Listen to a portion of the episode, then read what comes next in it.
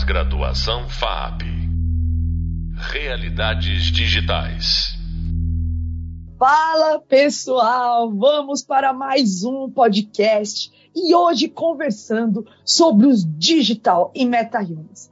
Eu aqui, professora Fabi Raulino, estou trazendo para vocês esse tema tão novo. Não é muito fácil encontrar com quem conversar sobre isso mas eu chamei ele. Né? É o cara, é uma das pessoas que deu aula para boa parte do pessoal que vai estar com a gente aqui nos podcasts, que é o professor doutor Reinaldo Ramos, uma das pessoas com quem eu tenho mais contato, com quem eu mais trabalho, com quem eu mais convivo.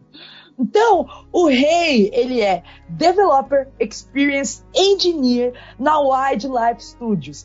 E ele atua numa coisa muito legal, que é a gestão de equipes pelo mundo inteiro. Então, tem equipes desenvolvendo jogos dentro da Wildlife e ele vai lá otimizar os negócios, as tecnologias e os fluxos de trabalho de cada uma dessas equipes.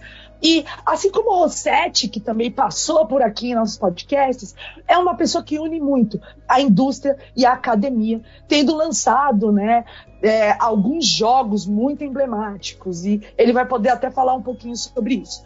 O Reinaldo é doutor e mestre pelo programa de pós-graduação em tecnologias da inteligência e design digital, onde eu faço também meu doutorado na PUC de São Paulo, e é bacharel em ciência da computação. Um super entusiasta de tecnologia, ele atua como coordenador do bacharelado de jogos da PUC de São Paulo, e ele é docente lá, assim como na ESPM, no mesmo tema. Dá um oi aí pro pessoal, Reinaldo. Opa, beleza? É, Estamos aqui. Vamos falar um pouco sobre tecnologia, um pouco sobre, sobre meta-humans. Vamos, vamos indo. Muito bem, Rei. E hoje em dia, Reinaldo, com o que, que você tem trabalhado? Fala só um pouquinho pra gente como que está sendo sua rotina, seja na academia, seja na indústria. Bom, é, trabalhando na, na faculdade, sempre na área de desenvolvimento de jogos já há muitos anos. E a, basicamente a gente trabalha com as tecnologias que vão aparecendo de topo. Então, hoje em dia a gente fala de Unreal, de Unreal, de Unreal Engine, de MetaHumans, falamos sobre texturas procedurais, né, última tecnologia de shader, ray tracing é, e outras coisas que vão aparecendo aí. E tanto na parte de acadêmica, que a gente precisa de profissional no mercado, quanto na parte profissional também. É, os nossos desenvolvedores eles precisam de uma certa ajuda aí para poder alcançar um nível de, de qualidade internacional. Então a gente trabalha nessa, nessa meta aí, né, de trazer sempre essa qualidade máxima, tanto para alunos quanto para profissionais já dentro das empresas, ou da empresa, no meu caso, que é da Wildlife. Bacana, Rei. Até deixando aqui para os nossos alunos, eu como game producer há muito tempo, eu trabalho mais na produção. O Reinaldo é um dos maiores desenvolvedores, desenvolvedores mesmo, é o cara do código, é o cara daquela raça, assim, de olhar para aquele monte de chave, de if e fazer daquilo sair uma coisa extraordinária. Foi quem ensinou tudo que eu sei sobre jogos, eu falo isso com muito orgulho. Comecei com ele, foi quem tirou de mim o estigma que eu não ia conseguir aprender. O Reinaldo, ele teve a seguinte frase para mim: é tudo um, um bando de clique. Olha essa tela, é só um bando de clique. E ele tirou aquela visão de complexidade, de eu não sei onde clicar. E foi muito bacana para mim. E ele falou uma das palavras que eu queria, Reinaldo, que você, antes da gente mergulhar no meta-human, no digital human, você falou uma palavra que tem tudo a ver, que eu acho que é importante para os nossos alunos saberem, que é shader. Você consegue explicar um pouquinho o que, é shader? É, bom, shader é programação de placa gráfica, basicamente. É aquela programação que a gente faz que ao invés de ser processado no CPU do computador, gastando ali um recurso que você pode utilizar para fazer outra parte do game, outra, outra parte do, do software, sei lá, é, você faz na placa gráfica. Então a placa gráfica está acostumada a lidar com processamento paralelo e repetitivo, que é basicamente processamento gráfico, né? Então, quanto mais resolução você tem numa tela, mais processamento você tem, mais do mesmo. Então, quando você coloca ali a programação de shader é, para fazer algum efeito, você está deixando a placa utilizar o tempo ocioso dela, que normalmente pode ser bastante, para fazer outros processamentos visuais mesmo, que dá isso ganha muito em performance e além de qualidade visual também, né? Dependendo do, do, do efeito que você coloca. Normalmente os shaders são mais associados a efeitos gráficos visuais, né? Eu, toda poética aqui, é basicamente transformar matemática em literatura, em artes, né? Porque existem até alguns sites que mostram o shader fazendo formas, transformando em, visual alguns cálculos matemáticos. É, tô, tô certa nesse, nesse caminho, Rinaldo? É isso mesmo. É, Para programar em shader é necessária uma grande base matemática, não tem como escapar disso. É, o princípio do shader são as multiplicações de matrizes, né? Isso daí é, é uma coisa que a gente aprende normalmente em álgebra linear, ou seja, é matemática de um nível superior, assim. Mas é, existe programação de shader visual, né? Que você utiliza os nós e você vai conseguindo fazer coisas mais artísticas, dando um pouco mais de oportunidade para pessoas com esse com esse dom mais artístico e menos matemático. Esse shader visual é presente na, na Unreal também.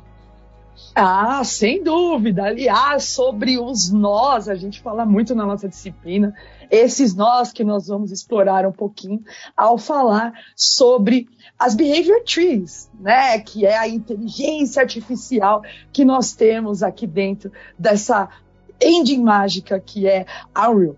Mas enfim, Reinaldo, conta pra gente da sua perspectiva, o que são os digital e meta-humans, a potencialidade deles na atualidade para a gente.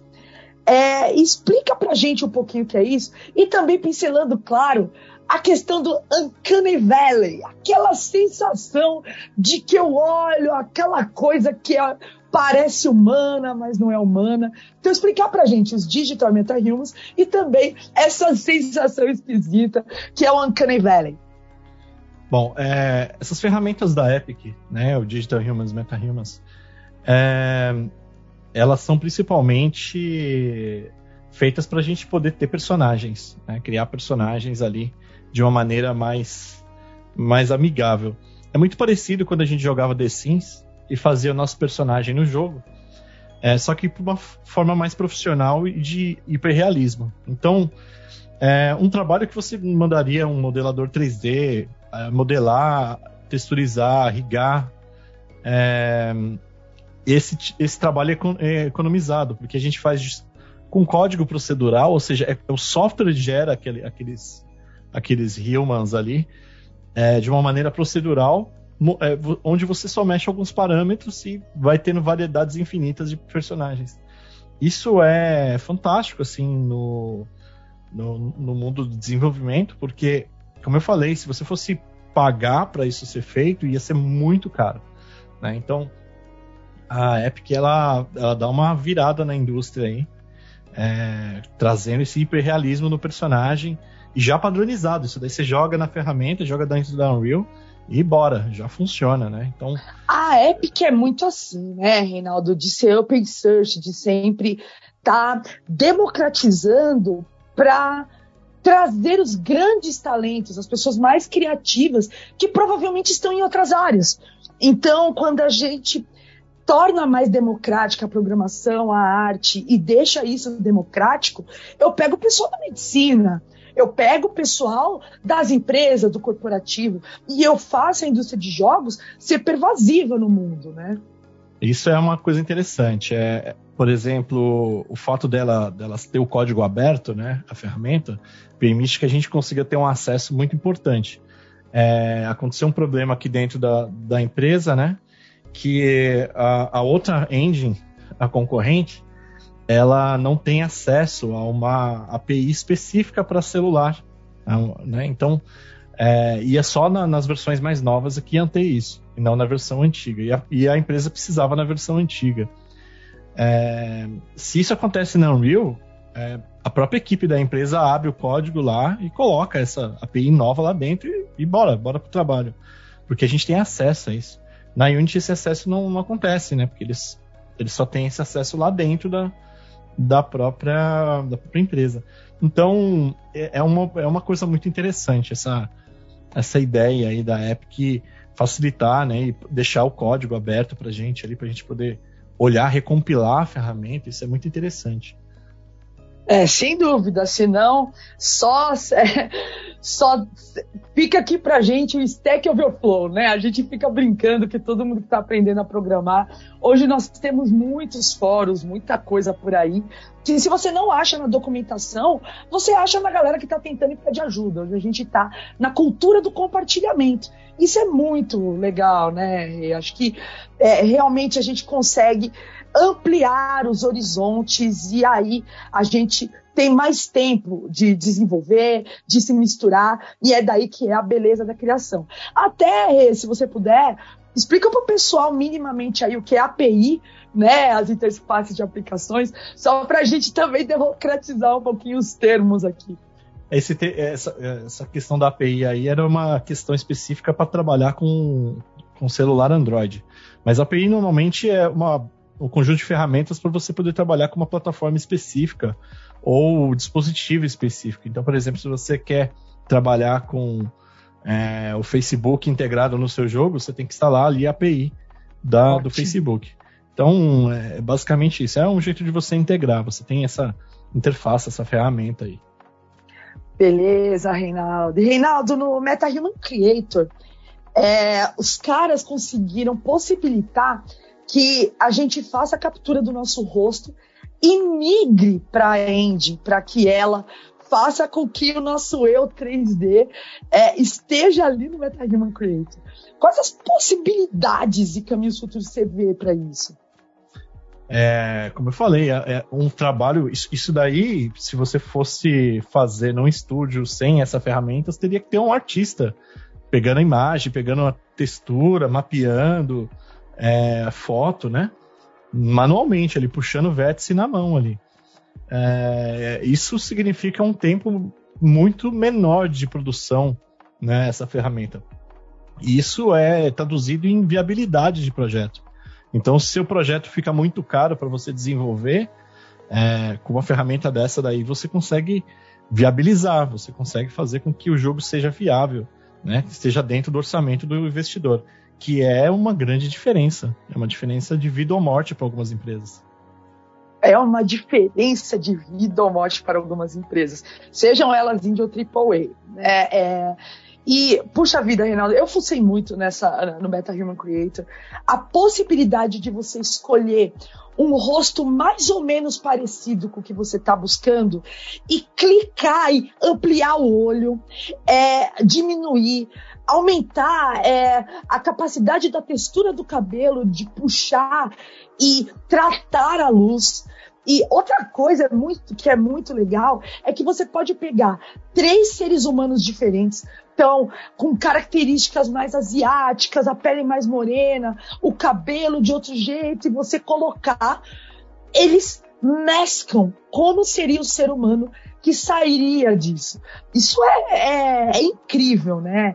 É, o que você vê em relação a essa potencialidade da Indy? E também, Reinaldo, sobre o Uncanny Valley, né? Isso não causa um estranhamento? Você acha que vai chegar a parecer tanto com o ser humano que a gente vai deixar de perceber quando é digital e quando é, é real, e seja lá o que real quer dizer, né?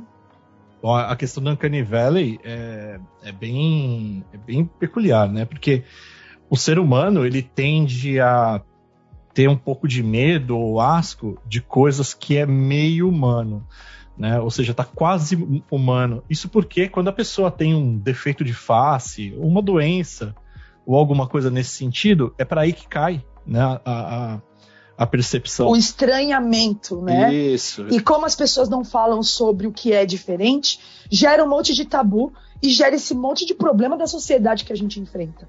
Né? Exatamente. É, é, é diferente, você... não falo sobre, penso o que eu quiser e, e sigo fazendo escolhas inadequadas para o convívio na sociedade, né? Se você for pegar uma pessoa que tem paralisia facial, por exemplo, né, que é tipo uma, uma doença, né, que pode acontecer, é, e, e, o seu personagem ele tiver realista, mas não tanto, que, e ele, ele fica parecido com uma pessoa que tem uma doença dessa. E aí entra no Uncanny Valley completamente, porque você olha e fala assim, nossa, que ruim. Né? Então, as ferramentas elas têm muito ainda para evoluir nesse sentido, mas elas já estão chegando num ponto muito bom. É claro que Uncanny Valley vai sempre andar junto, por mais que a tecnologia chegue próxima, porque é, é, basta um animador não fazer um trabalho 100% ali que já vai cair nisso. É, perfeito, Reinaldo. É muito bacana que se a gente quiser ir para esse lado, né, do Uncanny do repertório das pessoas, da expectativa dos seus modelos mentais, a gente abre uma porteira incrível, né? E é uma pena, porque nós estamos aqui com a grande sorte de ter esse cara que não tem um minuto. A gente pegou, assim, é, é, dois lugares nessa agenda dele concorridíssima. O Reinaldo, ele é um, uma das pessoas hoje que são referência, né, no Brasil e no mundo sobre desenvolvimento de jogos, então a gente poderia ficar aqui horas e horas falando com ele. Mas, Reinaldo, para finalizar, assim, é, que recado que você deixa para os nossos alunos a respeito de o que pode trazer para você ter conhecimento sobre esse tipo de tecnologia na indústria do entretenimento? Para eles, qual a vantagem de saber que isso existe? Os meta-humans. Especialmente que a gente está falando, hoje em dia, de Web 3.0, dos metaversos, onde a gente vai conviver com os nossos avatares digitais que você vê de potencialidade para o futuro próximo, se não o presente que a gente não sabe muito que existe? Bom, a, a, a, simplesmente o fato dessas ferramentas aparecerem agora, elas provocam toda uma avalanche de concorrência, né?